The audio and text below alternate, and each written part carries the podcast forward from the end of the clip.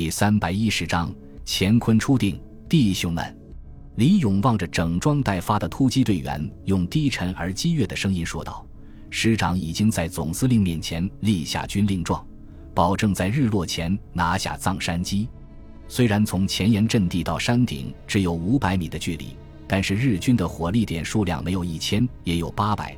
在坑道和岩洞中间负隅顽抗的日军人数应该还有千人左右。”如果按照以前的打法，一点点肃清敌军的话，至少还需要三天的时间。所以我们必须改变战术。看到两百多双眼睛都聚集在自己身上，李勇立即提高了声调，说道：“我将亲自率领你们往山顶冲击，突破日军阵地之后，就立即向纵深突破，扩大突破口的任务就由后续部队来完成。即使日军把缺口重新封死，也在所不惜。”一旦遇到难以克服的日军阵地，绝对不要恋战，直接就绕过去，这样才能保证在天黑前把军旗插到顶峰上，保证完成任务。面前顿时举起如林的手臂，战士们群情振奋，视死如归。李勇满意地点了点头，大手一挥，大声说道：“出发！”飞身从站立的岩石上跳下，然后快步跑到队伍的最前面。两百八十多名突击队员立即沿着交通壕鱼贯进入前沿阵地。六月二十八日上午七点三十分，暂编第二十七师对藏山矶发起总攻。步兵第一团第一营营长李勇率领突击队向山顶攻击前进。铺天盖地的炮弹接连不断地落在日军阵地上，数千平方米的范围内承受了五百多发炮弹的轰击。早已经被烧得光秃秃的山体，痛苦的呻吟、颤抖、碎石、烟幕、火光冲天而起，把原本阴云密布的天空完全遮蔽住了。黑夜似乎提前降临了。震耳欲聋的炮击刚刚停歇下来，突击队员迅速钻出掩蔽部，在硝烟的掩护下，快速向日军阵地运动。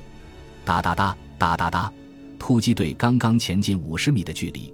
左前方二十多米远处的一块岩石下面的石头突然被推开，露出一个几十厘米宽的射击孔，密集的机枪子弹随即喷射而出，把两名中国士兵击倒在地。突击队员纷纷卧倒。手榴弹，随着李勇的怒吼声，四颗手榴弹先后落在射击孔的前面，爆炸掀起的尘烟顿时遮蔽了日军的视线。一个火焰喷射器组立即匍匐先进，来到岩石前面。然后对射击孔扣动扳机，几米长的火焰顿时喷射而出，地堡里面顿时响起凄厉的惨叫声。暴露在射击孔外的枪管迅速扭曲起来，然后掉了回去。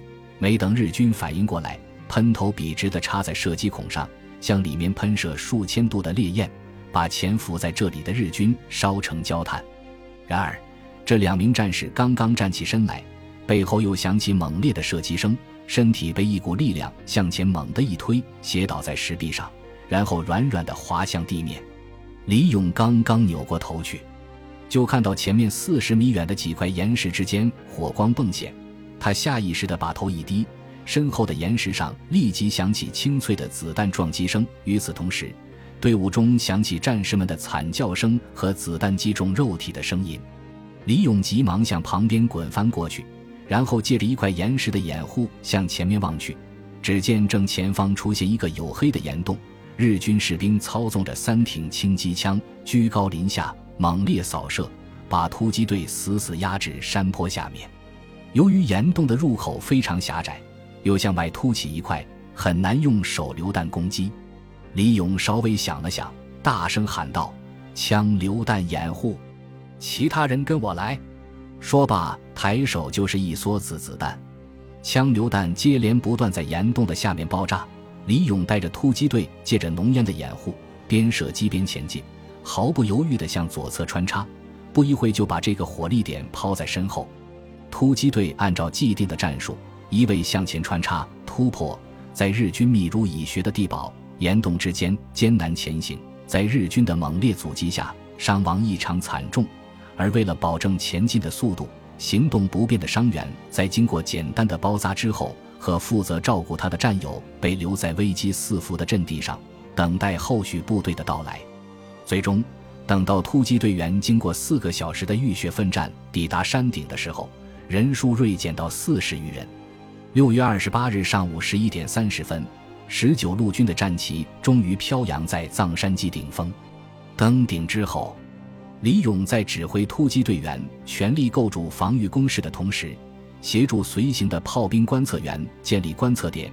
利用居高临下俯瞰整个藏山基阵地的优势，准确指引、校正炮火的攻击，逐个肃清暴露的日军火力点，大大提高了射击的精度和效率。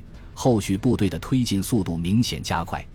日军坚固的坑道工事虽然在猛烈的炮击中损失不大，但是通讯系统的损毁较为严重，故而在突击队成功登顶之后的半个小时时间内，没有发起有效的攻击。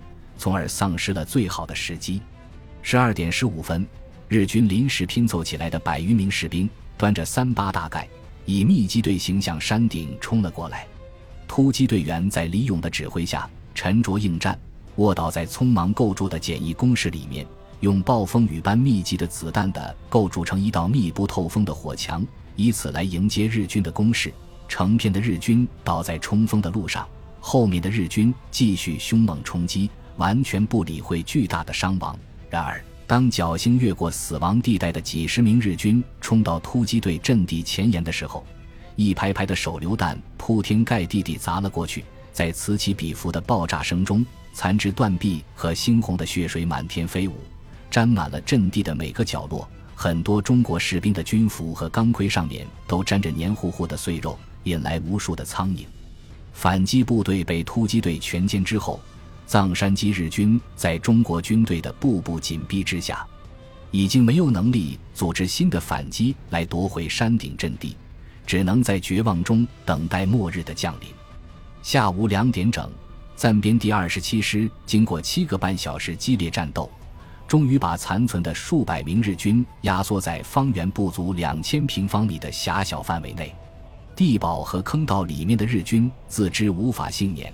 在向第十五师团司令部发出诀别电报之后，销毁密码和文件，向中国军队发起最后的决死反击。小股日军不时嚎叫着冲到地面上，每个士兵身上都绑满了所能找到的爆炸物，以近乎疯狂的速度向中国军队冲击。大部分肉弹在成功接近之前被密集的弹雨击中，山坡上不时响起剧烈的爆炸声，升起朵朵浓黑的烟雾。少数达到目的的日军在中国士兵当中引爆自己，造成数以十计的伤亡。下午四点整，中国军队基本控制局势，组织兵力扫荡，四处追杀残余日军。激战三小时，完全肃清了藏山基守军。日军指挥官在自己的地堡内切腹自杀。至此，藏山基之战宣告结束。日军守备部队被击毙三千六百余人，被俘一百多人。暂编第二十七师阵亡两千二百余人，负伤两千五百余人。中国军队的伤亡总数远远超过日军。如果没有防弹衣的保护，这个数字可能还要继续攀升。不过，暂编第二十七师付出的巨大代价很快就得到回报。当完全占领藏山基之后，工兵部队立即在山顶抢建防空阵地和重炮阵地，开始对长山。马当和香山诸阵地进行不间断炮击，而随着增援部队的到来，马当要塞的日军第十五师团开始面临灭顶之灾，不得不向第十一军发出求援电报。然而，还没等日军第十一军派出增援部队，陈诚的第六战区却传来捷报：宜昌收复了。原来，在湖北恩施卧薪尝胆，准备洗血耻辱的第六战区司令长官陈诚。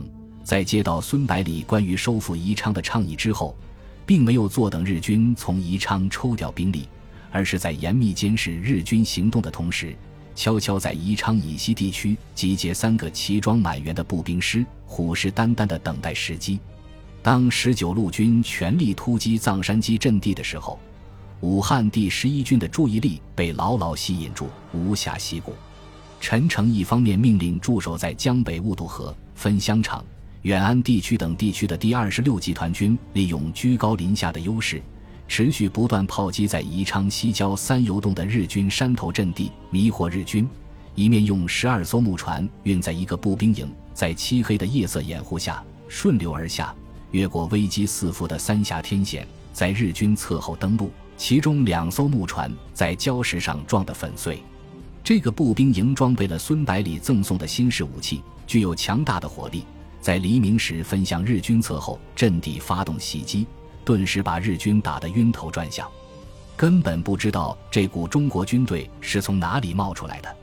就在日军陷入混乱状态的时候，已经在日军宜昌西郊阵地前沿潜伏了整整一夜的中国军队突然发起突袭，经过几十分钟的短促战斗，迅速突入市区。后续部队立即快速跟进，粉碎了日军的反扑，与突击队胜利会师，将日军彻底驱逐出宜昌城。宜昌和藏山矶失守的消息几乎同时送到日本第十一军司令部，顿时使其陷入左右为难的境地。宜昌是四川的门户，是胜利的机会；马当要塞则是部队的生命线，是生存的机会。两者同样重要，可是同时在两个方向开战的话。又没有足够的兵力，于是第十一军司令部把情况向南京的中国派遣军司令部和东京统帅部报告，请求他们做出决断。